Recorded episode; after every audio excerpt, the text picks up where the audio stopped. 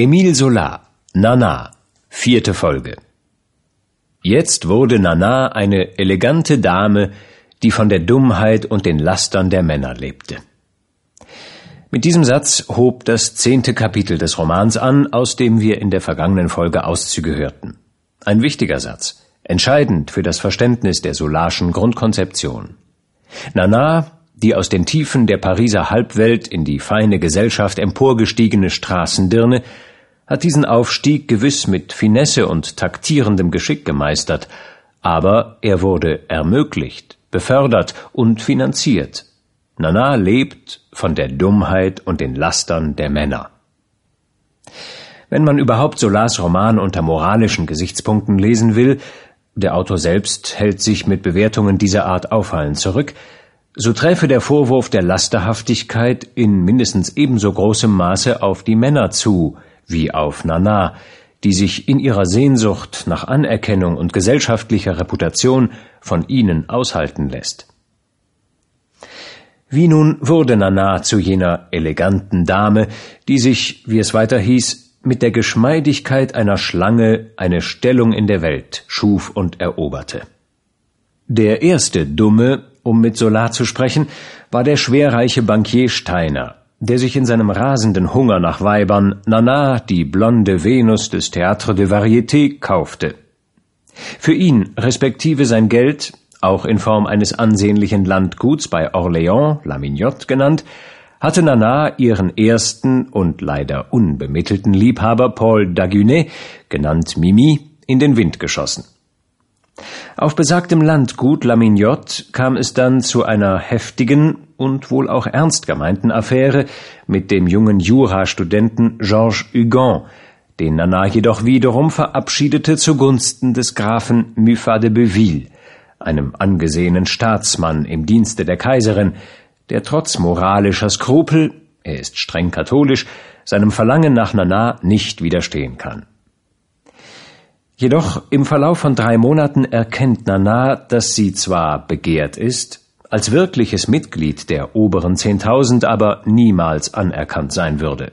Sie trennt sich vorläufig auch von Graf Muffat und beginnt eine Liaison mit ihresgleichen, dem Schauspieler Fontan. Ein knappes Jahr währt diese für Nana in jeder Hinsicht enttäuschende und demütigende Beziehung, da bietet sich ihr die Möglichkeit, erneut als Schauspielerin Karriere zu machen, oder besser, die Bretter, die die Welt bedeuten, zu erobern. Graf Muffat ist es, der ihr in seinem immer noch brennenden Verlangen den Zutritt in die Welt des schönen Scheins, des Glanzes, der Üppigkeit, der Ansehnlichkeit ermöglicht. Er verschafft Nana nicht nur die Titelrolle als kleine Herzogin am Théâtre de Variété, sondern auch den Glanz, nach dem sie sich am meisten sehnt, den Glanz des Geldes. Eine palastartige Villa in der Avenue de Villiers ist von nun an ihr Zuhause, wo sie an prunkvollen Galaabenden Leute aus den Tuillerien oder ausländische Persönlichkeiten empfängt. Sie empfängt allerdings auch andere Herren, und zwar in eindeutigem Sinn. Gute alte Freunde, den Grafen Xavier de Vendeuvre zum Beispiel, dessen Lust und finanzielle Freigebigkeit sich Nana kurzerhand zunutze macht, um ihr Taschengeld ein wenig aufzubessern. Oder den immer noch sterblich in sie verliebten Jurastudenten Georges Hugon. Das Verbot seiner Mutter missachtend, mit dieser Dirne jemals wieder anzubändeln, war er eines Tages bei Nana erschienen und wurde empfangen.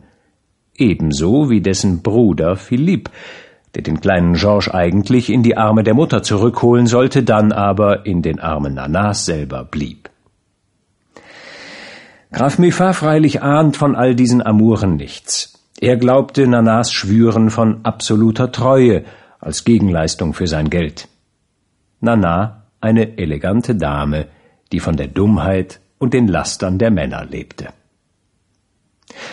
Aber, und damit schlossen wir das letzte Mal, in all ihrem Luxus, ihrem ganzen Hofstaat langweilte sich Nana zum Sterben.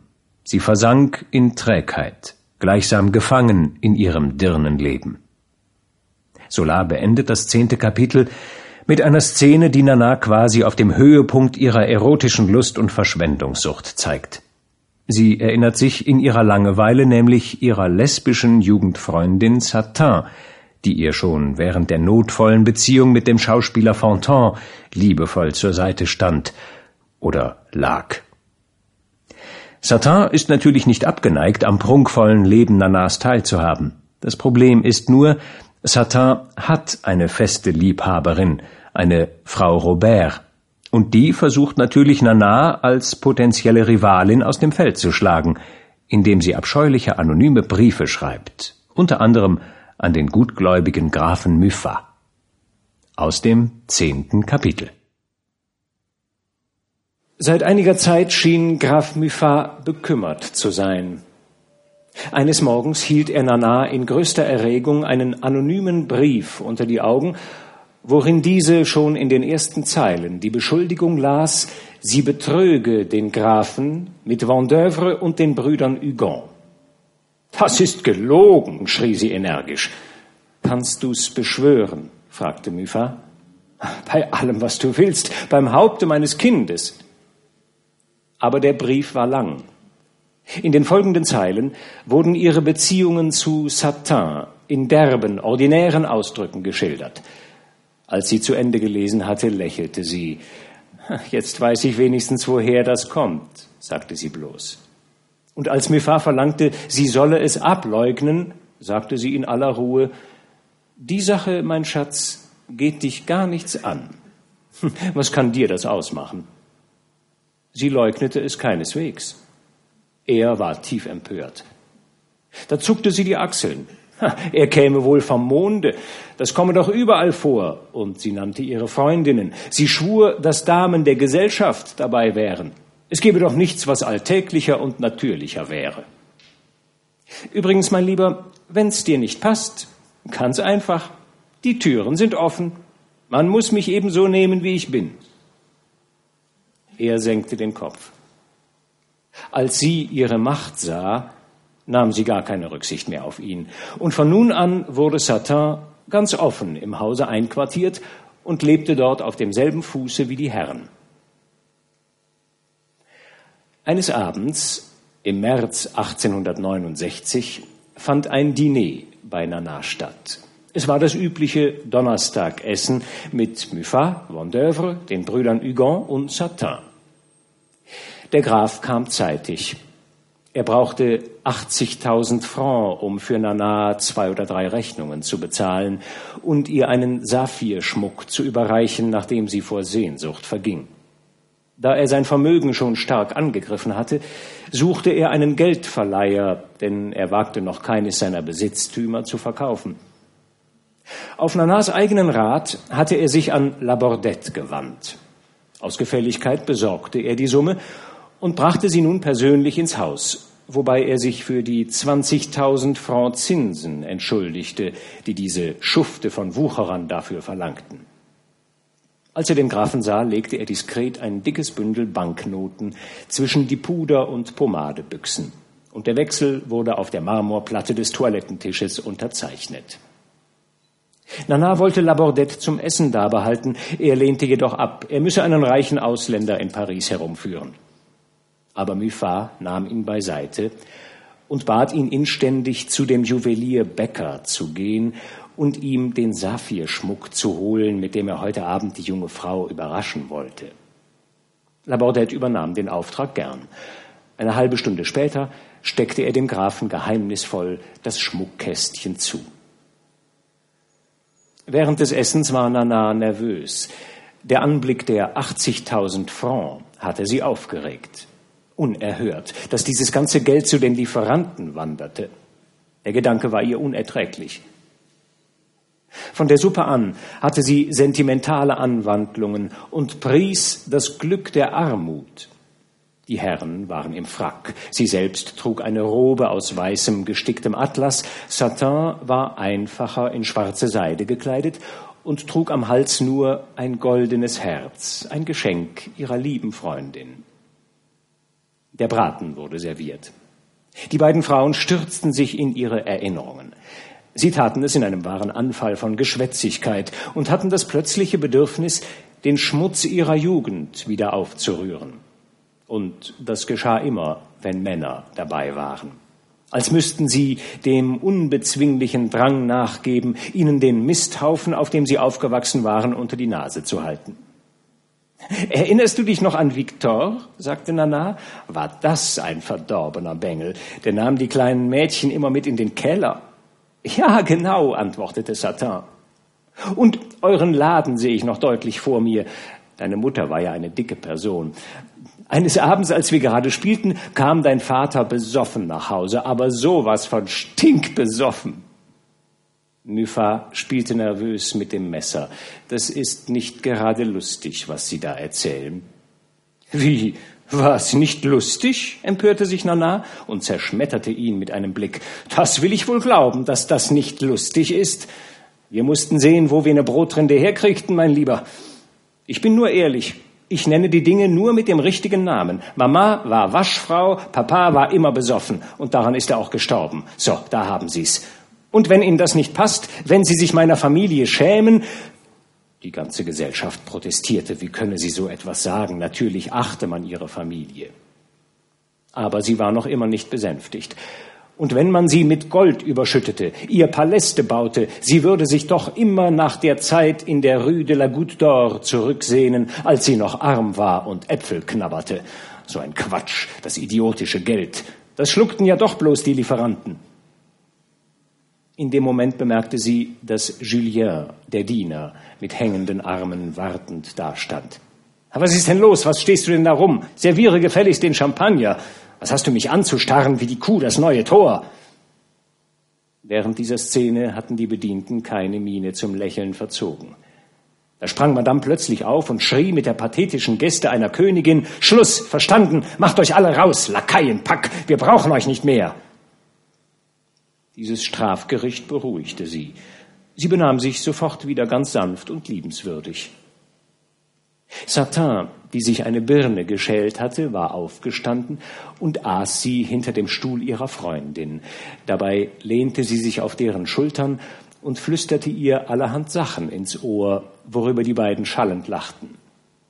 Dann wollte sie ihr letztes Stück Birne teilen und bot es ihrer Freundin zwischen den Zähnen dar. Sie bissen einander in die Lippen und verzehrten das letzte Stück in einem Kuss. Das rief allerlei komische Proteste seitens der Herren hervor. Philippe rief, oh, Sie sollten sich ja nicht stören lassen. Georges nahm Satin um die Taille und führte sie wieder auf ihren Platz zurück. Seid ihr aber albern, sagte Nana. Ihr macht sie ja schamrot, die arme Kleine. Ach, lass sie reden, mein Kind. Das sind unsere kleinen Privatsachen, nicht wahr? Und zum Grafen Muffat gewandt, sagte sie, nicht wahr, mein Freund? Jetzt ging man hinauf, um den Kaffee im kleinen Salon einzunehmen. Satan streckte sich neben dem Kamin auf einem Kanapee aus. Sie hatte sich eine Zigarette angesteckt. Vendeuvre amüsierte sich damit, ihr eine wilde Eifersuchtsszene zu machen und drohte, ihr seine Sekundanten zu schicken, wenn sie weiterhin Nana von ihren Pflichten abhielte. Auch Philipp und Georges mischten sich ein, neckten und hänselten sie. Satin war puterrot geworden. Sie steckte ihnen die Zunge heraus und ging ins Ankleidezimmer. Jetzt plauderte Nana mit den vier Herren. Sie hätte im Laufe des Tages einen Roman gelesen, der großes Aufsehen erregte, die Geschichte einer Dirne. Sie war darüber empört und sagte, das sei ja alles falsch und bezeugte dabei tiefsten Abscheu gegen solche Schmutzliteratur, die sich anmaße, die Wirklichkeit wiederzugeben. Als ob man alles zeigen dürfe, als ob ein Roman nicht dazu geschrieben sein sollte, dass man ein paar angenehme Stunden verbringt. Sie wollte zarte, edle Dichtwerke haben, Sachen, bei denen sie träumen und ihre Seele sich erheben könne. Danach kam man auf die gärenden Unruhen in Paris zu sprechen, auf Brandartikel und den beginnenden Aufruhr infolge allabendlicher Versammlungen, in denen man zu den Waffen rief. Sie war entrüstet über die Republikaner. Was wollten sie denn eigentlich, diese Saukerle, die sich nie wuschen? Wäre man denn nicht glücklich? Hätte denn der Kaiser nicht alles fürs Volk getan? Ein feiner Dreckpöbel, das Volk. Dabei vergaß sie völlig, welche Hochachtung sie eben bei Tisch für ihre kleine Welt aus der Rue de la Goutte d'Or gefordert hatte. Ach, diese Saufbrüder, sagte sie mit angewidertem Gesicht. Nein, ihre Republik wäre ein großes Unglück für die ganze Welt. Gott erhalte uns den Kaiser noch möglichst lange. Gott wird sie erhören, meine Liebe, antwortete Muffat ernst. Der Kaiser steht fest. Georges war an diesem Abend still und blickte düster vor sich hin. Was hat er denn, der Kleine? fragte Nana, als sie seine gedrückte Stimmung bemerkte. Ich äh, nichts, ich höre nur zu, murmelte er. Aber er litt. Als man von der Tafel aufgestanden war, hatte er seinen Bruder Philipp mit der jungen Frau scherzen hören, und jetzt saß Philipp neben ihr und nicht er. Seine Brust schwoll. Er konnte sie nicht nebeneinander ertragen, und es schnürte ihm die Kehle zu bei dem Gedanken, dass Philipp eines Tages diese Frau anrühren könnte. Die Unterhaltung drehte sich jetzt um einen beträchtlichen Spielverlust, den Vendeuvre gestern im kaiserlichen Club gehabt hatte. Muffat war kein Spieler und wunderte sich, aber Vendeuvre lächelte und ließ eine Bemerkung über seinen unmittelbar bevorstehenden Ruin fallen, von dem schon ganz Paris sprach. An der Art des Todes liege wenig, mit Anstand zu sterben sei alles. Seit einiger Zeit schon hatte Nana bemerkt, dass er nervös war. Er bewahrte zwar sein hoheitsvolles, aristokratisches Wesen, die feine Eleganz seines verarmten Geschlechts, aber es gab Momente, in denen sich wie in einem Taumel alles in seinem von Spiel und Weibern gelehrten Gehirn zu drehen schien. Eines Nachts, als er bei ihr schlief, hatte er sie mit einer grausigen Geschichte erschreckt. Er trage sich mit dem Gedanken, wenn alles durchgebracht sei, sich in seinem Stall einzuschließen und zusammen mit seinen Pferden verbrennen zu lassen. Seine einzige Hoffnung bestand jetzt in einem Pferd namens Lusignan, das er für den Preis von Paris trainierte. Er lebte von diesem Pferd, das seinen erschütterten Kredit trug. Bei jeder Forderung Nanas vertröstete er sie auf Juni, wenn Lusignan gewönne. sagte sie belustigt, er kann ja auch ebenso gut verlieren und dann ist alles futsch. Er begnügte sich mit einem kaum merklichen, geheimnisvollen Lächeln und sagte leichthin, ich habe mir erlaubt, meinem Outsider, einer jungen Stute, ihren Namen zu geben. Sie sind doch nicht böse. Böse? Ach, warum denn? sagte sie, im Grunde entzückt. Die Unterhaltung ging weiter. Man sprach gerade von einer demnächst stattfindenden Hinrichtung, zu der Nana brennend gern hingehen wollte, als Satan in der Tür des Ankleidezimmers erschien und sie flehentlich rief. Nana stand sofort auf und überließ die Herren sich selbst, die behaglich ausgestreckt dasaßen und ihre Zigarre zu Ende rauchten. Satan beklagte sich. Sie drohte fortzugehen, wenn die Herren sie noch weiter hänselten und verlangte, ihre Liebste solle sie für heute Nacht sämtlich vor die Tür setzen. Oh, wie süß würde es werden, wenn sie beide ganz allein wären. Nana schwur, das sei unmöglich. Diese Nacht sei Muffat an der Reihe. Aber Satan wollte ihren Kopf durchsetzen und quengelte wie ein ungezogenes Kind, ich will es, hörst du, schick sie fort oder ich gehe selber. Damit kehrten sie wieder in den Salon zurück. Die Herren sprachen sich jetzt gegen die neuen Strafrechtstheorien aus, nach dieser netten Erfindung von der Unverantwortlichkeit in gewissen pathologischen Fällen gäbe es gar keine Verbrecher mehr, es gäbe nur noch Kranke. Nana stimmte kopfnickend zu und überlegte inzwischen, wie sie den Grafen verabschieden könne. Die anderen waren schon im Aufbruch, nur er würde sicher stur sein und hierbleiben wollen.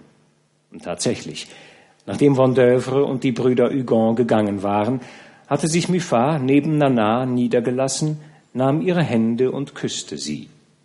Als er dann vom Zubettgehen sprach, brachte sie im Flüsterton allerhand Gegengründe vor. Ähm, unmöglich, sie sei unpässlich. Wenn er sie ein bisschen lieb hätte, bestünde er nicht darauf. Doch er drängte sie und weigerte sich zu gehen, und sie wollte schon schwach werden, als sie Satins fordernder Blick traf. Da wurde sie unbeugsam. Nein, es ginge nicht. Der Graf war tief erregt, aber er wollte keinen weiteren Eklat heraufbeschwören.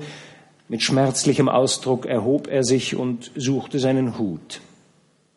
An der Tür fiel ihm der Saphirschmuck ein, den er in seiner Tasche fühlte.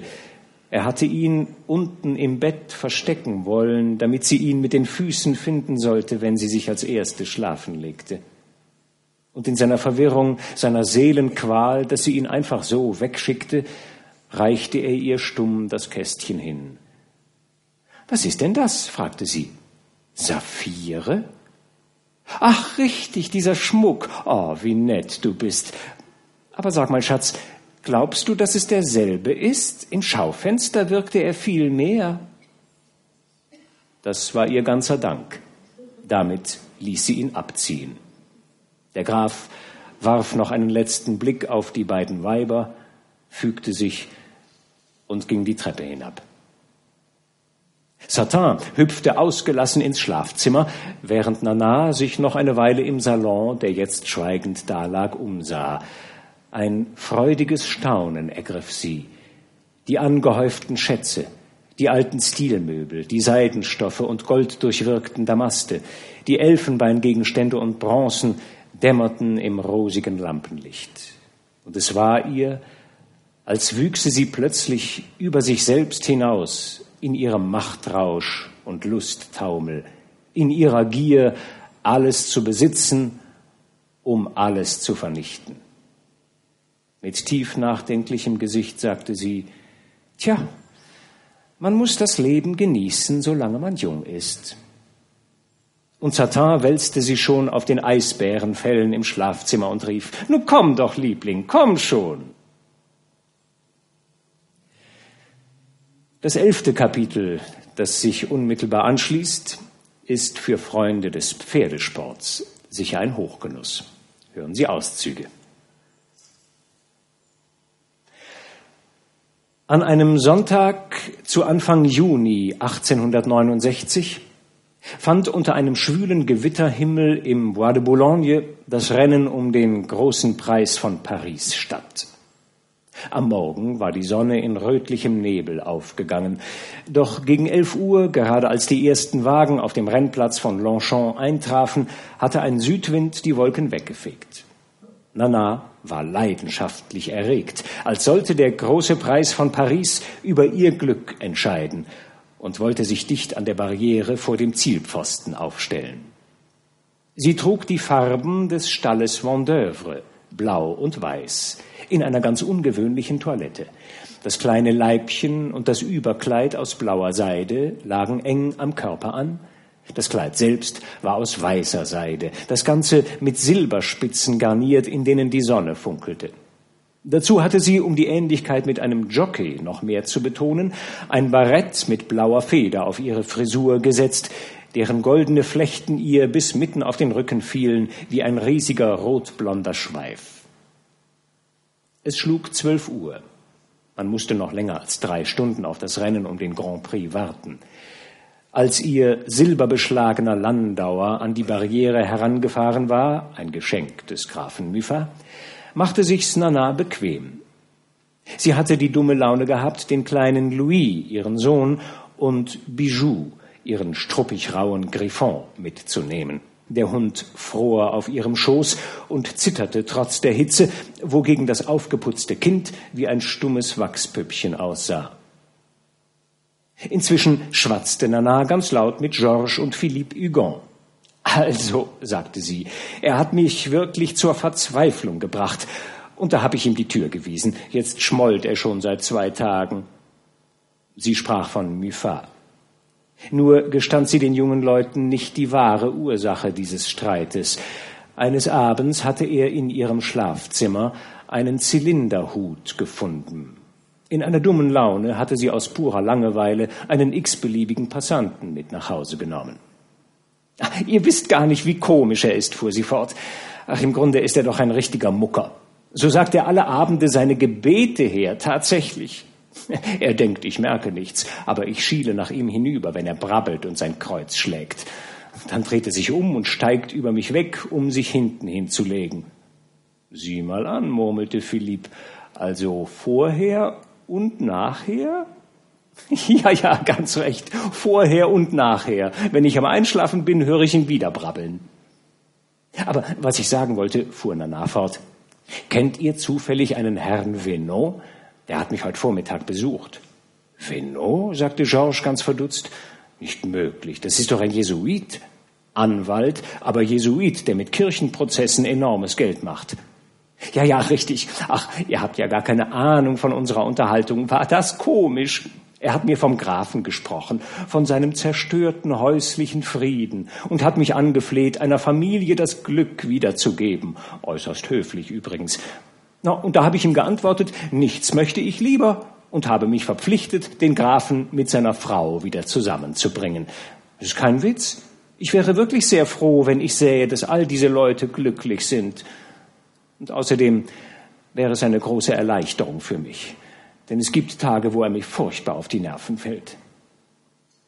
Ah, da hinten kommt gerade die Gräfin, sagte Georges, der seine Blicke musternd über die Tribünen schweifen ließ. Nana führte ein riesiges Opernglas an die Augen. Ah ja, jetzt sehe ich sie. Auf der rechten Tribüne, neben einem Pfeiler, nicht wahr? Oh, sie trägt ein mauvefarbenes. Und neben ihr steht ihre Tochter in Weiß. Sieh da, jetzt kommt Dagunet und begrüßt sie. Da sprach Philipp von der bevorstehenden Heirat Dagunets mit dieser Hopfenstange Estelle. Die Sache sei abgemacht, das Aufgebot schon veröffentlicht. Nana lächelte. Ich weiß, ich weiß. Na, umso besser für Paul. Das ist ein netter Junge, der verdient's wirklich. Inzwischen bevölkerte sich der Rasen immer mehr. Unablässig kamen Wagen in dichter, endloser Reihe durch das Kaskadentor herein. Jetzt stieg Labordette aus einer Kalesche, in der ihm Gaga, Clarisse und Blanche de Civry einen Platz reserviert hatten. Als er herangetreten war, fragte Nana lachend, Na, wie hoch stehe ich? Sie meinte Nana, die junge Stute. Diese Nana, die sich im Prix de Diane schmählich hatte schlagen lassen und im letzten April und Mai nicht einmal platziert worden war. Lusignan, das andere Pferd aus dem Stall Vendeuvres, hatte gewonnen. Immer noch 50 zu 1, antwortete Labordette. Na, da bin ich ja nicht viel wert, sagte Nana, der dieser Witz Spaß machte. Also auf mich setze ich nicht, bei Gott nein. Keinen Louis d'Or setze ich auf mich. Wie hoch steht denn der Engländer? Spirit? Drei. Valerio deux, ebenfalls drei. Die anderen Cosinus 25 zu 1, Hazard 40, Boom 30, Frangipan 10. Nein, nein, also auf den Engländer wette ich nicht. Ich bin Patriotin. Vielleicht Valerio II? Nein, lieber nicht. 50 auf Lusignan. Was meinst du? Labordette sah sie mit eigentümlichem Ausdruck an, äußerte sich aber nicht weiter und riet ihr, sich auf seine Witterung zu verlassen. Ihre 50 Louis d'Or werde er setzen, wie er es für richtig halte. Sie würde es schon nicht bereuen. Auf alle Pferde, die du willst, rief sie lustig. Bloß nicht auf Nana, diese alte Kracke. Eine tolle Lachsalve im Wagen war die Antwort. Die jungen Herren fanden das Wort äußerst witzig. Immer noch treffen Gäste und Zuschauer ein, auch sämtliche Freunde Nanas, die sich natürlich ihr Abschneiden respektive das der blonden Stute nicht entgehen lassen wollen und die Diskussion über die Gewinnchancen der Pferde werden diskutiert. In der Hauptsache schwankte der Kampf zwischen Spirit und Lusignan. Engländer, leicht als solche zu erkennen, spazierten zwischen den Gruppen herum wie zu Hause und strahlten vor Siegesgewissheit. Brahma ein Pferd des Lord Reading hatte im vorigen Jahr den Grand Prix gewonnen und das war eine Niederlage, von der die Herzen noch immer bluteten. Wenn Frankreich dieses Jahr wiederum geschlagen würde, das wäre geradezu eine Katastrophe. Auch die Damen ergriffen alle aus Nationalstolz leidenschaftlich Partei. Der Stall Vendeuvre wurde zum Schutzwall der Ehre Frankreichs. Man hob Lusignan auf den Schild, man verteidigte ihn, man jubelte ihm zu. Und Nana, sagte Georges, ist sie denn gar nicht gefragt? Tatsächlich, sie war überhaupt nicht gefragt. Man erwähnte sie nicht einmal. Der Outsider des Stalles Vendeuvre verschwand ganz hinter der Popularität Lusignans. Aber La Falloise hob die Arme in die Luft und rief, ich habe eine Idee. Ich setze einen Louis d'Or auf Nana. Bravo, ich setze zwei Louis d'Or, sagte Georges. Und ich drei, setzte Philippe hinzu. Und aus Ulk trieben sie sich immer weiter in die Höhe und steigerten ihre Angebote, als ob sie Nana verauktionierten. La Falloise redete davon, er wolle sie mit Gold überschütten. Außerdem müsste jeder auf sie setzen. Sie wollten eine Menge Leute mobilisieren, gleichfalls auf Nana zu wetten. Ein paar Herren ließen sich überreden. Steiner zum Beispiel, den Nanas Anblick aufregte, riskierte drei Louis d'Or. Aber die Damen lehnten entschieden ab. Etwa um Tod sicher zu verlieren? Na, besten Dank. Außerdem waren sie nicht gerade darauf erpicht, sich für den Erfolg einer schmutzigen Dirne ins Zeug zu legen. Als Georges dreist vor Mignons Landauer trat, wandte Rose empört den Kopf beiseite. Na, da müsse man schon eine richtige Dreckseele sein, wenn man seinen Namen einem Pferd geben lässt. Nun, fragte Nana, als die jungen Leute, die sich erst noch bei den Buchmachern aufgehalten hatten, zurückkamen, Sie stehen auf 40, sagte La Falloise. Wie auf 40? rief sie ganz verdutzt. Ich stand doch eben noch auf 50. Was ist denn da los? Ein Murmeln lief durch die Menge. Die Kaiserin trat in die kleine Mitteltribüne, die mit roten Sesseln besetzt war. Und da ist er ja auch, sagte Georges. Das steife, feierliche Gesicht des Grafen Muffat war hinter der Kaiserin aufgetaucht. Und Nana entdeckte durch ihr Opernglas den Kopf des Prinzen von Schottland in der kaiserlichen Loge. Sieh mal an, rief sie, da ist auch Charles. Sie fand, er wäre fett geworden. Und sie gab allerhand Einzelheiten zum Besten. Oh, das sei ein ganz stämmig gebauter Bursche. Die Damen in den Wagen ringsum tuschelten, der Graf hätte sie fallen lassen. Sie tischten einen langen Tratsch auf. In den Tuerien sei man über den Lebenswandel des Kammerherrn empört, seitdem er sich öffentlich ins Gerede brachte. Da habe er, um seine Stellung zu wahren, mit Nana gebrochen. Aber sie lachte hell auf. Ah, seien Sie doch nicht albern, da kennen Sie ihn schlecht. Ich brauche bloß Psst zu machen und schon lässt er alles im Stich. Seit einem Weilchen musterte sie die Gräfin Sabine und deren Tochter Estelle. Dagunet stand immer noch bei den Damen. Jetzt kam Fauchery hinzu. Da wies Nana mit verachtungsvoller Geste nach den Tribünen hinüber. Wissen Sie, die Leute da können mir gar nicht mehr imponieren. Dazu kenne ich sie zu genau. Man braucht bloß mal hinter die Kulissen zu gucken, dann geht einem aller Respekt flöten. Dreck oben, Dreck unten, überall derselbe Dreck und mit weit ausladender Handbewegung wies sie bis zur Kaiserin hinüber, die mit Charles plauderte, der zwar ein Prinz, aber ein Ferkel sei. Jetzt wurde es auf dem Rasen noch lebhafter. Imbisse wurden organisiert, während man auf den Grand Prix wartete. Da wurde kalter Aufschnitt hervorgeholt und Körbe voll Champagnerflaschen standen herum. Bald drängte man sich besonders um den Landauer Nanas. Sie stand im Wagen und goss den Herren, die sie begrüßten, Champagner ein. Kommen Sie her, meine Herren, es kostet nichts. Hier kriegt jeder was. Mit ihrem blonden, flatternden Haar stand sie über den hin und her gereichten Gläsern triumphierend wie eine Königin da. Und als die Ausgelassenheit auf dem Höhepunkt war, hob sie, um die anderen Weiber zu ärgern, ihr volles Glas in der bekannten Pose als siegreiche Venus empor. Jetzt sollte das Rennen um den Grand Prix endlich stattfinden. Das Fieber wuchs. Die Wettenden waren über einen ganz unerwarteten Umstand äußerst bestürzt, nämlich über das ständige Steigen des Kurses von Nana, dem Outsider aus dem Stall Vendeuvre. Alle Augenblicke kamen Herren mit einer neuen Notierung zurück. Nana stand 30, Nana stand 25, dann 20, dann 15. Niemand begriff es. Eine in allen Rennen geschlagene Stute, auf die noch am Morgen keiner von den Wettenden 50 setzen wollte. Was bedeutete diese plötzliche Verrücktheit? Vielleicht handelte es sich um einen Coup?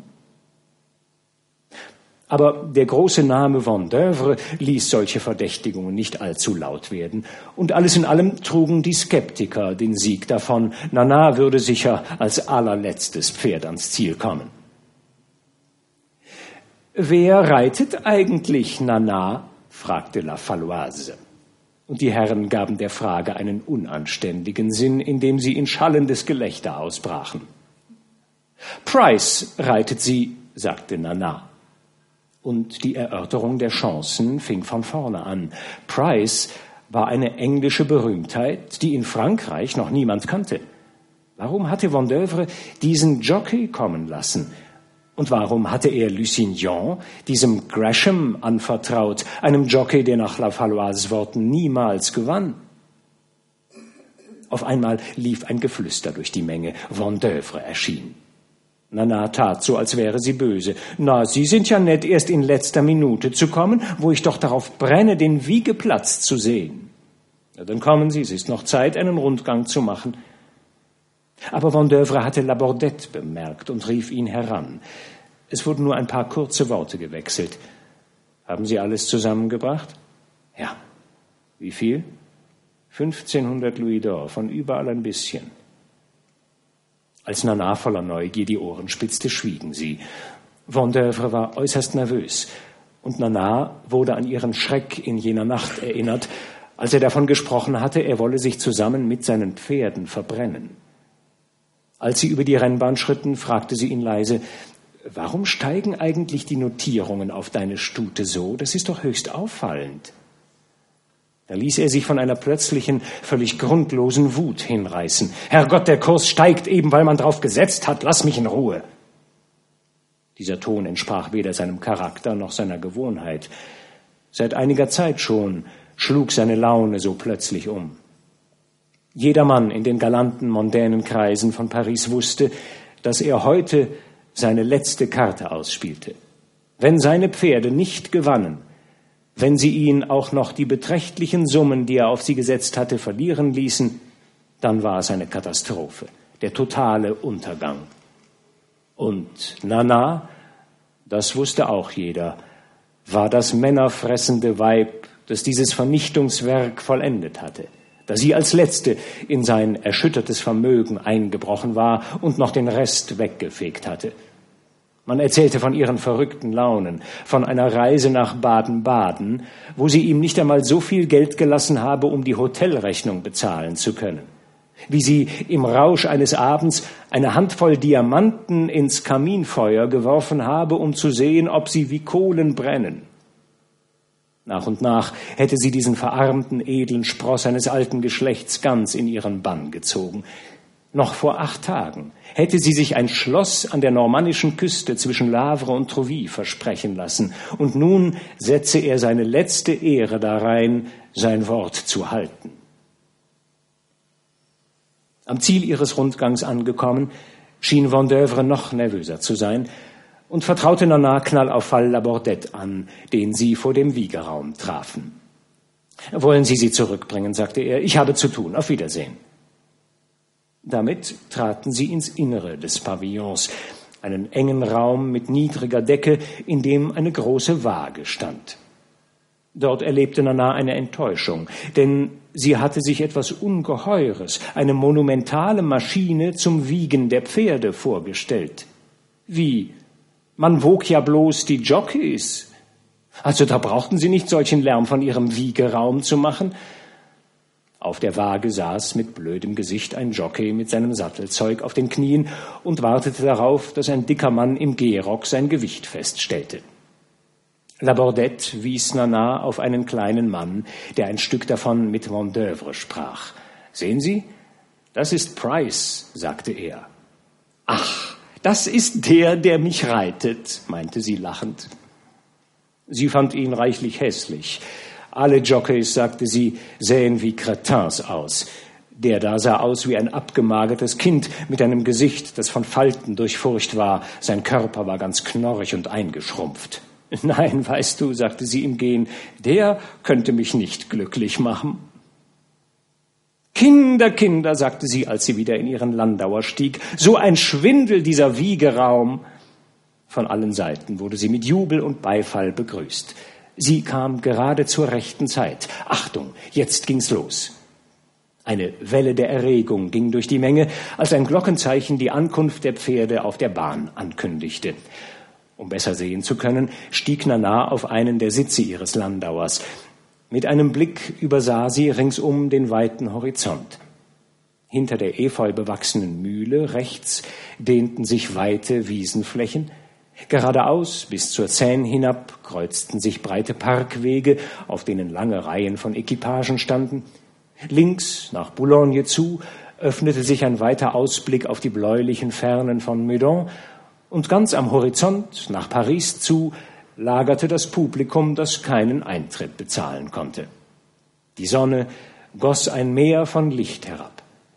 Die Schirme der Damen funkelten über den Köpfen wie unzählige Schilde aus Gold.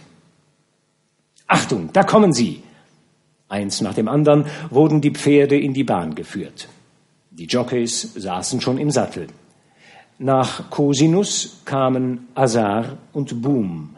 Dann erschien von allgemeinem Gemurmel empfangen Spirit, ein großer, prachtvoller Brauner.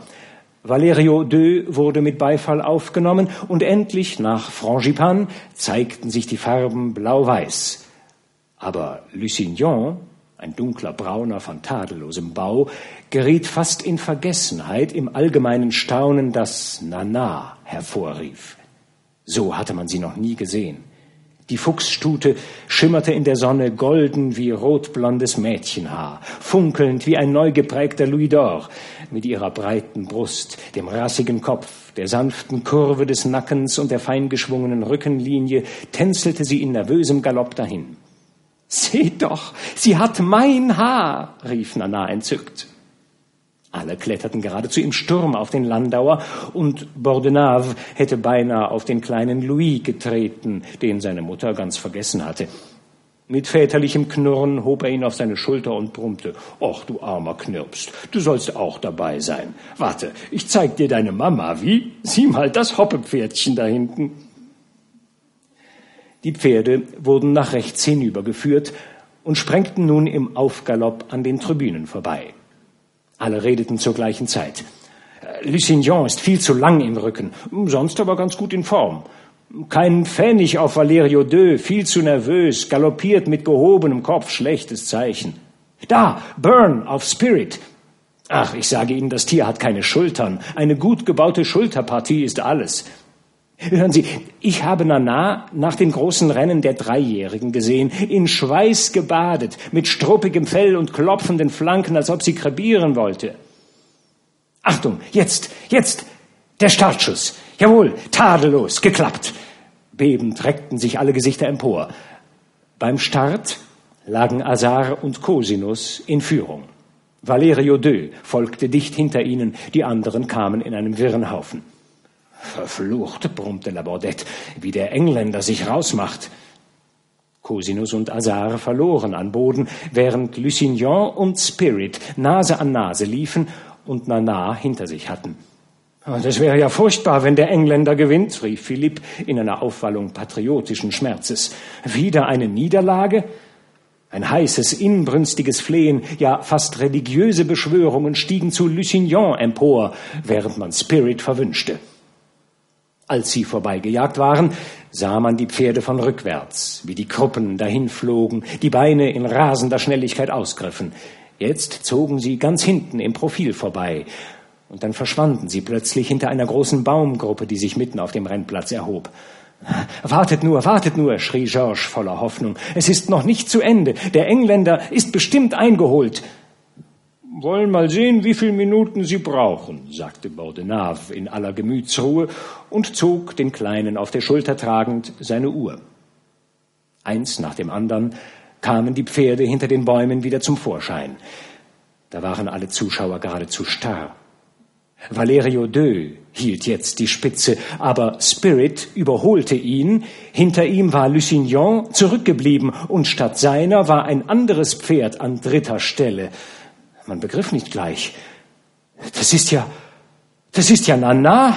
Ja, das ist Nana, man erkennt sie an ihrer Goldfarbe. Oh, die ist aber groß in Fahrt. Bravo, Nana. Oh, die hat's in sich. Die Stute gewann immer mehr an Boden. Hey, dem Engländer fehlt was, rief Philipp hocherfreut. Er läuft nicht mehr so gut. Lusignan ist erledigt, schrie La Faloise. Kinder, ist das ein Schwung, Donnerwetter, wie die wilde Jagd. Und da kam die Kavalkade, wie das Gewitter herangeprescht. Als sie näher kamen, hörte man ihr Schnauben von Sekunde zu Sekunde lauter werden. In rasender Hast war die ganze Menschenmenge an die Barrieren gestürzt. Hunderttausend Zuschauer, besessen von derselben fixen Idee, derselben Gier nach Gewinn, starrten wie gebannt auf diese Tiere, deren Galopp über Millionen entschied. Sie kommen, sie kommen! Nana gewann immer noch an Boden. Los doch, Lusignan, du elende Kracke! Fabelhafte Engländer! Vorwärts, vorwärts, alter Knabe! Ach, dieser Valerio, so ein Aas, meine fünf Louis d'Or sind futsch. Bravo, Nana, bravo, Nana! Auf dem Kutschbock stand die wirkliche Nana. Ihr ganzer Leib wogte, als hülfe das der Stute vorwärts. Mit gepresster Stimme rief sie, Lauf doch, lauf doch, du lauf doch! Da bot sich ein herrliches Schauspiel. Price stand in den Steigbügeln auf, schwang die Reitpeitsche hoch und bearbeitete Nana mit eisernem Arm. Dieser alte, vertrocknete Bengel sprühte Flammen, und in einem Sturm rasender Tollkühnheit hauchte er der Stute seine ganze Seele ein. Er trug das Tier gleichsam vorwärts, das mit blutunterlaufenen Augen vor Schaum troff. Und dann brach ein ungeheurer Jubel los. Mit letzter Anstrengung hatte Price Nana an den Zielpfosten gerissen und Spirit um eine Nasenlänge geschlagen. Auf dem Rasen herrschte ein geradezu irrsinniger Enthusiasmus. Hoch Nana, hoch Frankreich, nieder mit England! Die Frauen schwenkten ihre Schirme, Männer sprangen brüllend im Kreise herum oder warfen lachend ihre Hüte in die Luft. Das hörte gar nicht wieder auf. Von den fernen Alleen, wo das Volk unter den Bäumen lagerte, bis zur Tribüne, wo die Kaiserin applaudierte, tönte es Nana, Nana, Nana. Drei Minuten, vierzehn Sekunden, sagte Bordenave zu dem kleinen Louis und steckte seine Uhr wieder in die Tasche. Nana hörte immerzu ihren Namen, und sie meinte, die Menge jubelte ihr zu. Ja, das war ihr Volk, während sie einer Herrscherin gleich ragend dastand in ihrer Robe in Weiß und Blau und ihrem Haar, das in der Sonne wie ein Kometenschweif leuchtete. Labordette war eben gegangen, nachdem er Nana einen Gewinn von 2000 Louis d'Or angekündigt hatte, denn ihre 50 Louis d'Or hatte er 1 zu 40 auf Nana gesetzt.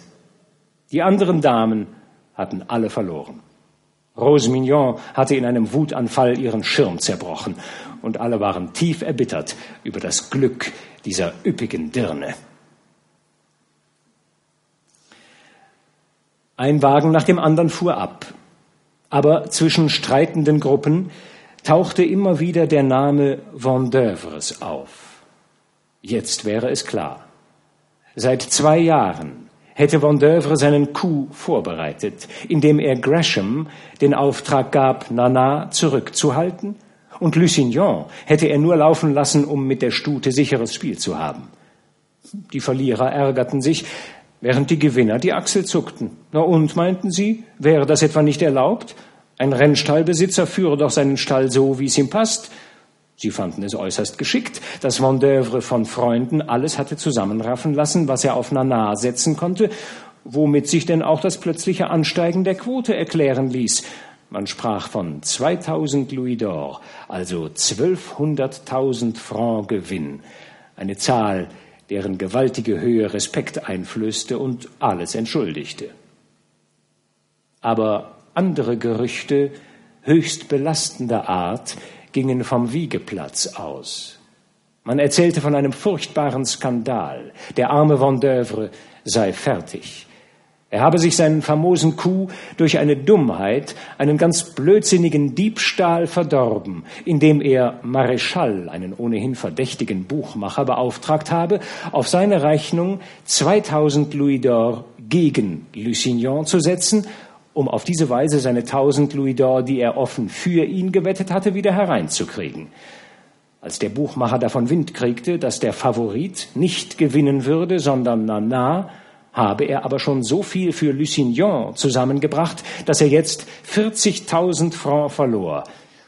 Mit der grenzenlosen Wut eines Bestohlenen habe er in aller Öffentlichkeit eine scheußliche Szene gemacht und die ganze Geschichte aufgedeckt.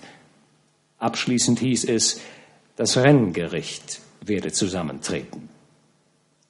Nana ließ allerhand Bemerkungen fallen, ohne dass sie sich im Lachen und Trinken stören ließ. Doch das sei schon möglich, Dennoch zweifelte sie noch, als Labordette erschien.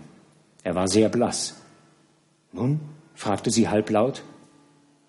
Futsch, antwortete er bloß und zuckte die Achseln. So ein Kindskopf, dieser Vendeuvre. Erst am Dienstag erholte sich Nana von den Aufregungen ihres Sieges. Am Vormittag plauderte sie mit ihrer Tante, Madame Lera, die gekommen war, um ihr Nachricht vom kleinen Louis zu bringen, der sich in der frischen Luft erkältet hatte. Vor allem aber regte sie eine Geschichte auf, die ganz Paris in Atem hielt. Vendeuvre hätte sich, nachdem er von sämtlichen Rennplätzen ausgeschlossen und noch am selben Abend aus dem kaiserlichen Club ausgestoßen worden war, am nächsten Tag in seinem Stall zusammen mit seinen Pferden verbrannt. Ja, ja, ich weiß, sagte Nana. Ich kriegte ja solchen Schreck, als ich's gestern Abend erzählen hörte. Das war wirklich ein Wahnsinniger, dieser Mensch. Er hätte mich eines Nachts ohne weiteres ermorden können, hören Sie. Ja, er hat es mir angekündigt.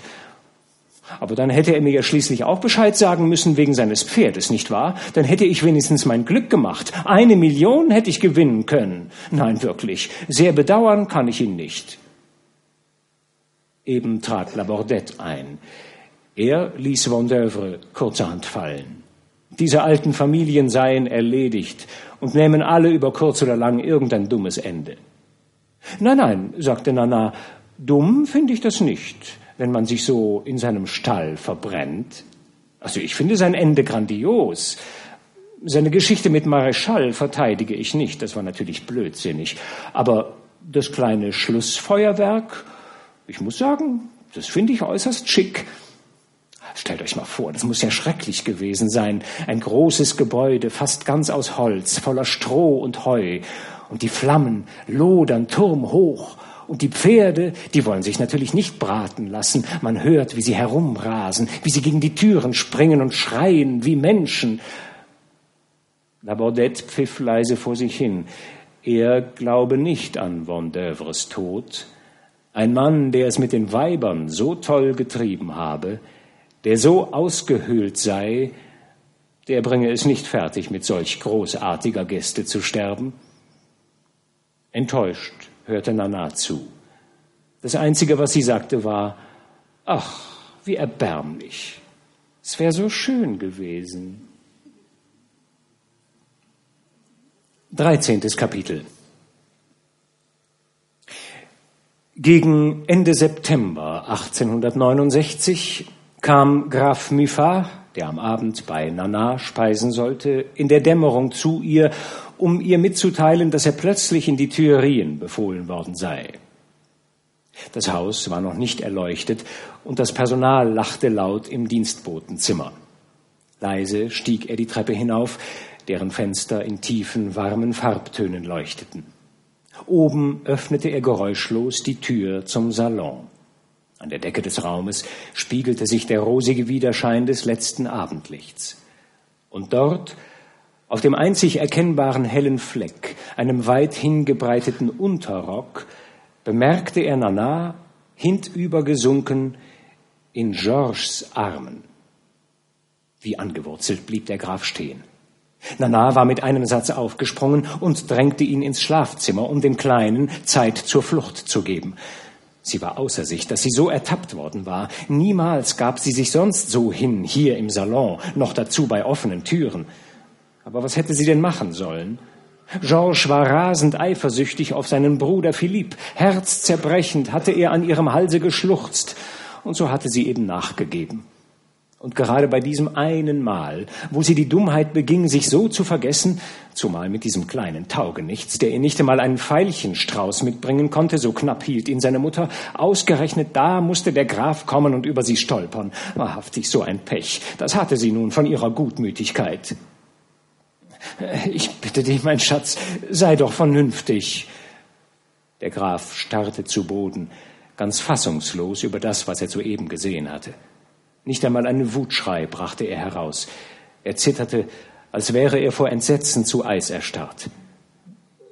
Nun ja, ich, ich habe Unrecht getan, aber du siehst, ich bereue meinen Fehler. Es tut mir schrecklich leid, dass es dich so mitnimmt. Aber nun sei auch wieder nett und verzeih mir. Sie hatte sich zu seinen Füßen niedergekauert und suchte mit unterwürfiger Zärtlichkeit seinen Blick. Als er dann seine Fassung wiedergewann und einen langen Seufzer ausstieß, schmiegte sie sich noch katzenhafter an ihn. Sieh mal, Liebster, das musst du doch verstehen. Ich kann es meinen armen Freunden nicht abschlagen. Der Graf verlangte nur, dass sie Georges fortschickte. Aber alle Illusion war dahin. Er glaubte nicht mehr an die geschworene Treue. Am nächsten Tag würde sie ihn von neuem betrügen, während er die Qual ihres Besitzes weiterhin ertrüge aus Angst vor einem Leben ohne sie. Es war jene Epoche in Nanas Leben, in der sie mit einem Glanz wie nie zuvor Paris blendete. Immer höher wuchs sie am Horizont des Lasters empor. Sie beherrschte die Stadt mit der prahlerischen Frechheit ihres Luxus. In ihrem Hause ging es zu wie in einer flammenden Schmiede. Da loderten ihre endlosen Wünsche, ein bloßer Hauch ihrer Lippen verwandelte Gold in feine Asche, die der Wind Stunde um Stunde davonblies. Noch nie hatte man eine so rasende Verschwendungssucht gesehen. Sinnlos gekaufte Modeartikel aller Art flogen am nächsten Tag vergessen in die Ecke und wurden auf die Straße gefegt. Keine noch so teure Sache konnte sie sehen, ohne sie haben zu wollen. Dazu trieb sie ständig einen unheimlichen Aufwand an Blumen und kostbaren Nippsachen und war umso glücklicher, je mehr die Laune einer Stunde kostete. Und zwischen diese Vergeudung des Taschengeldes platzten noch die großen Rechnungen. 20.000 Francs für die Modistin, 30.000 für die Weißnäherin, 12.000 für den Schuhmacher. Ihr Stall verschlang 50.000. In sechs Monaten lief ihre Schneiderrechnung auf 120.000 Francs an ohne dass sich ihr Aufwand vergrößert hätte, der von Labordette auf durchschnittlich 400.000 Francs geschätzt wurde, kam sie dieses Jahr auf eine Million und war selber verblüfft über diese Ziffer. Die vielen Männer, die sich übereinander drängten und das Geld, das schubkarrenweise hineingeschafft wurde, konnten das Loch nicht stopfen, das unter dem Pflaster ihres luxuriösen Haushaltes gähnte und alles, Hab und Gut und Männer und Namen zu verschlingen drohte. Und zu all dem ging Nana wieder einmal der Gedanke durch den Kopf, ihr Schlafzimmer neu einzurichten. Jetzt glaubte sie das Richtige gefunden zu haben. Einen Raum, ausgeschlagen mit teerosenfarbenem Samt, der mit kleinen Silberflocken besetzt war, prunkvoll und zart zugleich. Das Zimmer sollte jedoch, das Zimmer sollte jedoch nur als Rahmen für das Bett dienen. Und dieses Bett sollte ein wahres Weltwunder sein. Nana träumte von einem Bett, wie es noch keines gab, von einem Thron, einem Altar, zu dem ganz Paris hinpilgern und ihre majestätische Nacktheit anbeten sollte. Ganz aus getriebenem Gold und Silber sollte es sein, einem riesigen Schmuckstück ähnlich, mit goldenen Rosen, die sich über ein silbernes Gitter rankten. Am Kopfteil sollte sich eine Schar von Amoretten unter den Blüten niederbeugen und lachend nach dem wollüstigen Liebesspiel hinter dem Vorhang spähen. Sie hatte sich an Labordette gewandt, der zwei Goldschmiede zu ihr brachte. Man war bereits mit den Zeichnungen beschäftigt. Das Bett sollte 50.000 Francs kosten und Mufa sollte es ihr als Neujahrsgeschenk darbringen. Was das junge Weib besonders in Erstaunen setzte, war, dass sie in diesem goldenen Strom, der ihre Glieder umspülte, ständig knapp war an barem Geld. Sie musste Zoe anborgen oder sie verschaffte sich selber Geld, wie sie eben konnte. Aber ehe sie zu den letzten Mitteln griff, fühlte sie ihren Freunden auf den Zahn und zog aus den Männern wie zum Scherz alles heraus, was sie bei sich hatten, bis auf den letzten zu. Seit drei Monaten leerte sie vor allem Philipp die Taschen. Sie bat ihn mal um 200, mal um 300 Francs, um dringende Lepperschulden zu bezahlen. Und Philipp, der im Juli zum Rechnungshauptmann ernannt worden war, brachte das Geld am nächsten Tag und entschuldigte sich noch, dass er nicht reich sei, denn die gute Mama Hugon hielt ihre Söhne jetzt merkwürdig knapp. Nach drei Monaten stiegen diese kleinen, oft wiederholten Darlehen auf rund 10.000 Francs. Der Hauptmann hatte immer noch sein schönes, volltönendes Lachen, doch magerte er ab, war zuweilen zerstreut, und ein Schatten von Leid lag auf seinen Zügen. Aber ein Blick Nanas wandelte ihn völlig um. Sie umschmeichelte ihn wie eine Katze, berauschte ihn mit Küssen hinter den Türen und ergriff von ihm Besitz mit Haut und Haar durch plötzliche Hingabe, was ihn fest an ihre Unterröcke band, sobald er sich von seinem Dienst freimachen konnte. Da Nana eines Abends gesagt hatte, sie heiße auch Therese und ihr Namenstag falle auf den 15. Oktober, schickten ihr die Herren sämtlich Geschenke. Hauptmann Philipp brachte das Seine persönlich. Eine alte Konfektdose aus Meißner Porzellan in Gold gefasst. Oh, du bist zu nett, sagte sie. Was ist denn das? Zeig doch mal her. Ah, du bist ja ein Kind, dass du deine paar Sous für solche Sächelchen ausgibst.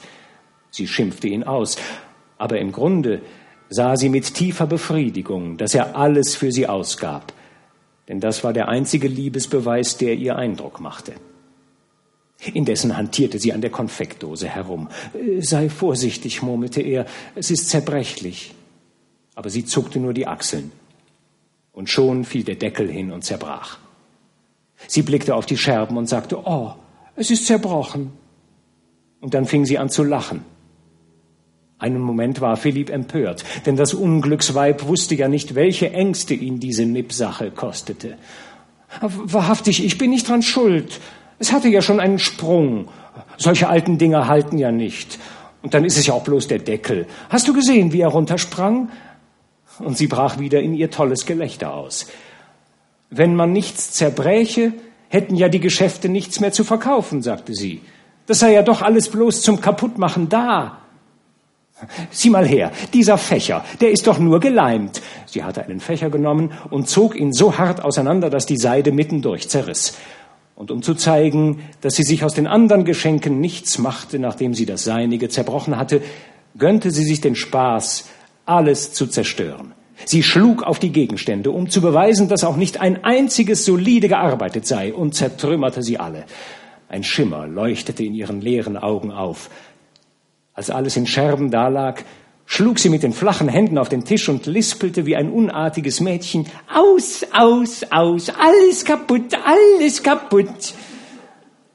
Da wurde Philipp mitgerissen von diesem Freudentaumel. Er bog sie hintenüber und küsste sie auf den Hals. Sie überließ sich ihm und sagte in zärtlichem Ton, äh, Sag mal, Liebster, du könntest mir morgen zehn Louis d'Or bringen. Hm?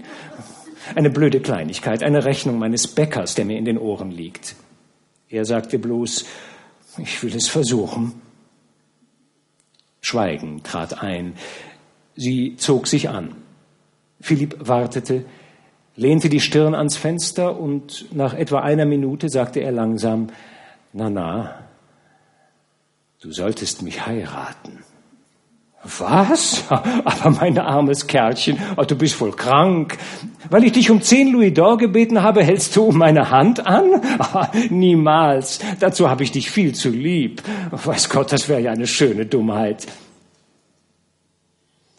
An diesem Tage war Georges, trotz Nanas Verbot im Hause erschienen. Er hatte sich bis in den kleinen Salon geschlichen, als ihn die Stimme seines Bruders stehen bleiben ließ. Da drückte er sich hinter die Tür und hörte die ganze Szene mit an, die Küsse und den Heiratsantrag. Ein eisiger Schrecken packte ihn, und wie vor den Schädel geschlagen ging er fort mit dem Gefühl einer ungeheuren Leere im Kopf. Erst in der Rue Richelieu, in seinem Zimmer, über den Räumen seiner Mutter, machte er seinem Herzen mit wildem Schluchzen Luft. Diesmal gab es für ihn keinen Zweifel mehr. Ein entsetzliches Bild drängte sich ihm immerzu vor Augen. Nana in Philipps Armen liegend. Das kam ihm vor wie Blutschande.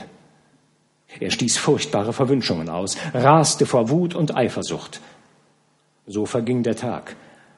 Aber die Nacht wurde noch schrecklicher. Ein mörderisches Fieber schüttelte ihn mit ständigen Angstgesichten. Hätte sein Bruder im Hause gewohnt, er würde ihn mit dem Messer erstochen haben. Am anderen Morgen versuchte er, zu einem vernünftigen Entschluss zu kommen. Er müsse sterben, sagte er sich. Er würde sich aus dem Fenster stürzen, so wie ein Omnibus vorbeiführe. Trotzdem ging er gegen zehn Uhr aus. Stundenlang irrte er ziellos durch ganz Paris. Und schließlich drängte es ihn doch zu Nana. Vielleicht könnte sie ihn durch ein gutes Wort retten. Es schlug drei, als er das Haus in der Avenue de Villiers betrat. Gegen Mittag hatte eine Schreckensbotschaft Madame Hugon niedergeschmettert. Philippe war seit gestern Abend in Haft. Er wurde beschuldigt, 12.000 Francs aus der Regimentskasse bestohlen zu haben. Die alte Dame war ganz entsetzt über das Verbrechen ihres Sohnes, und ihr erster Schrei des Zorns richtete sich gegen Nana. Sie wusste um Philipps Beziehungen zu ihr, und jetzt machte sie sich schwere Vorwürfe. Das Einzige, was sie in ihrem Schmerz ein wenig tröstete, war der Gedanke an Georges. Ach, Georges blieb ihr noch. Der konnte vielleicht etwas unternehmen, ja vielleicht die Familie retten. Und ohne jemand zu Hilfe zu rufen, schleppte sie sich ins obere Stockwerk hinauf, aber oben fand sie das Zimmer leer. Da wehte es sie an wie ein zweites Unglück. Das zerwühlte Bett erzählte von einer qualvollen Nacht. Ein Stuhl war umgeworfen und lag zwischen am Boden herumgestreuten Kleidungsstücken wie tot da. Georges musste bei diesem Weib sein. Da straffte sie mit der letzten Kraft ihres Willens den gebeugten Körper und stieg hinab. Sie wollte ihre Söhne wiederhaben. Sie ging, sie zurückzufordern. Nana hatte seit dem Morgen lauter Ärger gehabt. Zuerst war seit neun Uhr der Bäcker da mit seiner Rechnung, einer lächerlichen Summe von 133 Francs. Schon zwanzigmal war er gekommen, aus Wut darüber, dass man nicht mehr bei ihm kaufte, seitdem er den Kredit gesperrt hatte. Als Nana zur Frühstückszeit herunterkam, stand er vor ihr. Sie nahm die Rechnung in Empfang und sagte ihm, er solle gegen drei wiederkommen.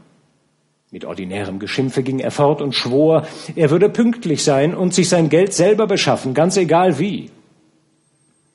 Madame frühstückte mit schlechtem Appetit. So verärgert war sie von dieser Szene. Diesmal musste sie sich den Kerl vom Halse schaffen. Übrigens rechnete sie auf Philippe. Sie wunderte sich, dass er noch nicht da war mit seinen 200 Francs.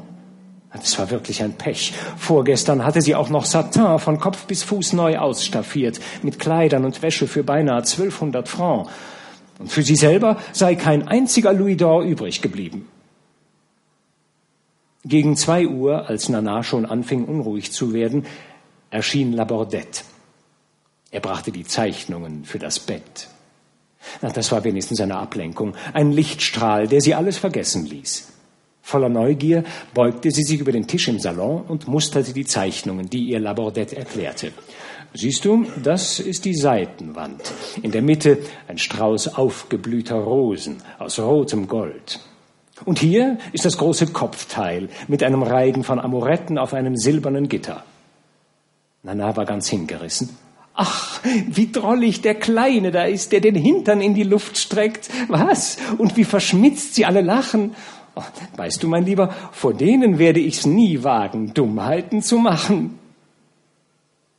Die Goldschmiede, fuhr Labordette fort, hätten erklärt, keine Königin schlafe in einem solchen Bett.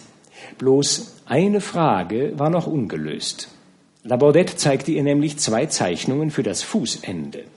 Die eine wiederholte noch einmal das Motiv der Seitenteile, die andere stellte ein neues Sujet dar, die Nacht, in durchsichtige Schleier gehüllt, die ihre strahlende Nacktheit zeigte. Er fügte noch hinzu, der Goldschmied hätte die Absicht, der Nacht ihre eigenen Züge zu verleihen. Bei diesem Gedanken wurde sie geradezu blass vor Freude. Sie sah sich bereits als Silberstatuette, als Symbol der glühenden Wollust im Dunkel der Nacht. Selbstverständlich wählte sie das letztere Sujet. Aber er hielt sie zurück. Hm, warte erst mal, sagte er, das kostet sechstausend Francs mehr. Herrgott, das ist doch egal, rief sie lachend. Mein Muffelchen hat ja die Moneten dazu. So nannte sie jetzt den Grafen Muffat im Kreise ihrer Intimen.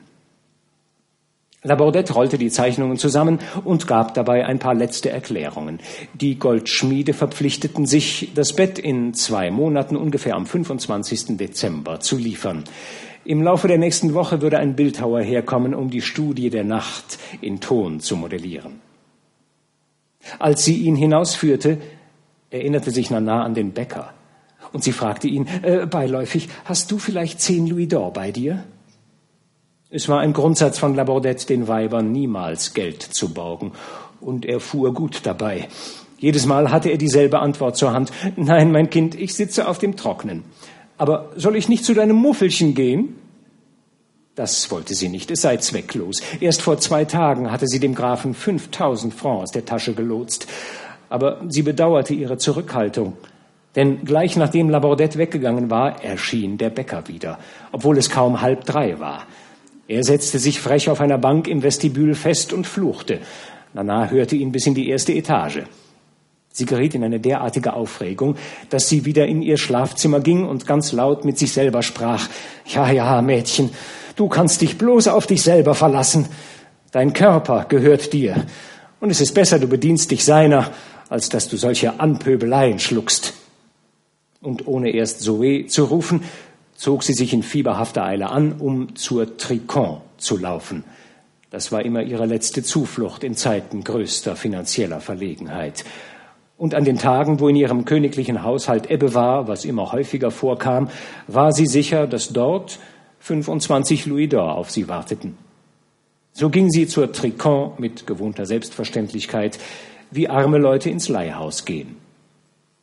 Aber als sie aus dem Schlafzimmer kam, stieß sie auf Georges, der mitten im Salon stand. Sie bemerkte weder seine wächserne Blässe noch das düstere Feuer in seinen weit aufgerissenen Augen. Erleichtert atmete sie auf. Ach, du kommst von deinem Bruder? Nein, sagte der Kleine und wurde noch blasser. Wie, du hast also kein Geld bei dir? Nein. Ach, natürlich, wie konnte ich auch so dumm fragen? Niemals, auch nur ein Knopfgeld. Mama rückt ja keines raus. Na, das sind mir Männer. Damit wollte sie sich drücken. Aber er hielt sie zurück. Er wolle mit ihr sprechen.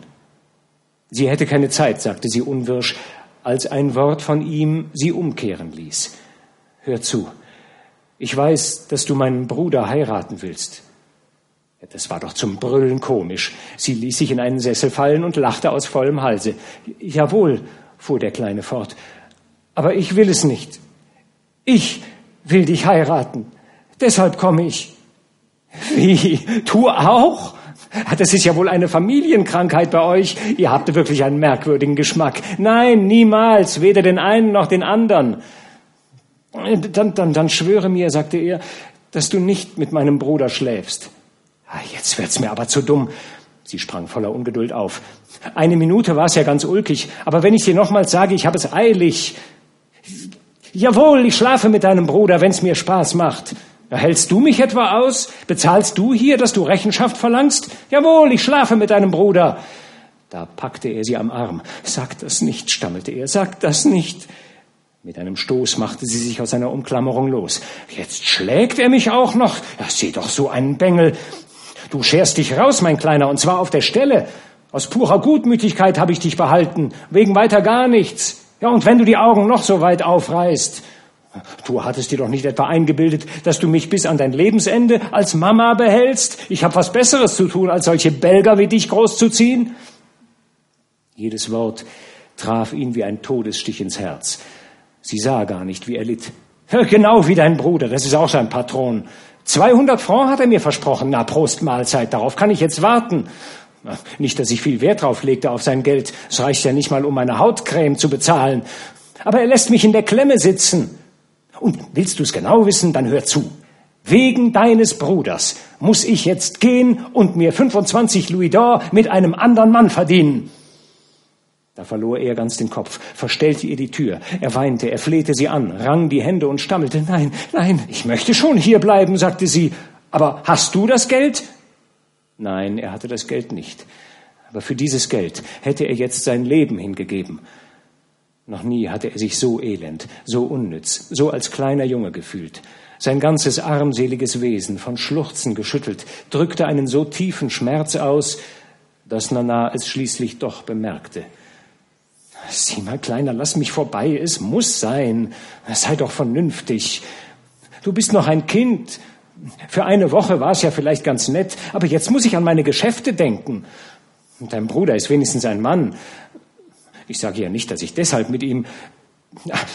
Tu mir den Gefallen und erzähle ihm nichts von dieser Geschichte. Er braucht wirklich nicht zu wissen, wohin ich gehe. Ja, ich nehme immer den Mund zu voll, wenn ich wütend bin. Dann zog sie ihn an sich und küsste ihn auf die Stirn. Adieu, Kleiner, es ist aus, ganz aus. Verstehst du? Ich gehe meiner Wege. Damit verließ sie ihn. Türen schlugen, Totenstille umfing ihn. Georges stand mitten im Salon. Die letzten Worte klangen ihm wie Sturmläuten in den Ohren. Es ist aus, ganz aus. Er glaubte, die Erde täte sich auf unter seinen Füßen. Erinnerungen stiegen eine nach der anderen in ihm auf, an heitere Nächte von La Mignotte, die zärtlichen Stunden, in denen er glaubte, er sei ihr Kind, dann die dahingeschwundenen Wollüste in diesem Raum und niemals mehr er war zu klein, er war nicht schnell genug gewachsen. Philipp war an seine Stelle getreten, weil er einen Bart hatte. Das war das Ende. Er konnte nicht mehr leben. Unten auf der Bank im Vestibül lachte der Bäcker mit Charles und François. Als Zoe eilig durch den Salon ging, um Nanas Schlafzimmer aufzuräumen, war sie ganz überrascht, Georges dort zu sehen und fragte ihn, ob er auf Madame warte. Ja, er warte auf sie. Er habe vergessen, ihr eine Antwort zu überbringen. Und so wie er allein war, sah er sich suchend um. Da er nichts anderes fand, nahm er im Ankleidezimmer eine ganz kleine spitze Schere, die Nana immer benutzte, um kleine Härchen zu entfernen. So stand er eine Stunde lang geduldig da, die Finger nervös um die Schere gekrampft, die Hand in der Tasche. Jetzt kommt Madame, sagte Zoe und trat aus dem Schlafzimmer zurück, wo sie Madame vom Fenster aus erspäht hatte. Ein eiliges Hin- und Hergelaufe im Hause begann. Das Lachen verstummte. Georges hörte, wie Nana mit barschen Worten den Bäcker bezahlte. Dann kam sie herauf. Wie, du bist ja immer noch hier? rief sie, als sie ihn bemerkte. Jetzt werde ich aber wirklich böse, mein Lieber. Als sie auf das Schlafzimmer zuging, folgte er ihr. Na, na, willst du mich heiraten? Da zuckte sie bloß die Achseln. Es war doch zu dumm. Sie antwortete gar nicht darauf. Sie war im Begriff, ihm die Tür vor der Nase zuzuknallen. Na, na, willst du mich heiraten? Sie schlug die Tür zu. Mit der einen Hand machte er sie wieder auf, mit der anderen zog er die Schere aus der Tasche und ohne alles weitere stieß er sie sich mit mächtigem Schwung in die Brust. Nana wandte sich um. Als sie ihn zustoßen sah, war sie äußerst entrüstet. Aber so was Dummes, so was Dummes, noch dazu mit meiner Schere. Willst du aufhören, du dummer Junge? Ach Gott, mein Gott! Der Kleine war in die Knie gesunken und hatte sich eben einen zweiten Stich beigebracht, der ihn längelang auf den Teppich warf. Er versperrte die Schwelle zum Schlafzimmer. Da verlor sie völlig den Kopf und schrie aus Leibeskräften, sie wagte nicht über den Körper hinwegzuschreiten. Zoe, Zoe, nun komm doch endlich, dass das aufhört. Das ist ja zu blödsinnig, so ein Kind. Jetzt bringt er sich auch noch um und noch dazu bei mir. Hat man sowas je gesehen? Die Wunde blutete fast gar nicht, kaum ein paar Tropfen quollen heraus und verloren sich unter der Weste. Da fasste sie Mut und wollte gerade über den Körper hinwegsteigen, als eine Erscheinung auftauchte, vor der sie entsetzt zurückwich. Ihr gegenüber kam durch die weit offen gebliebene Tür des Salons eine alte Dame herein. Sie erkannte Madame Hugon.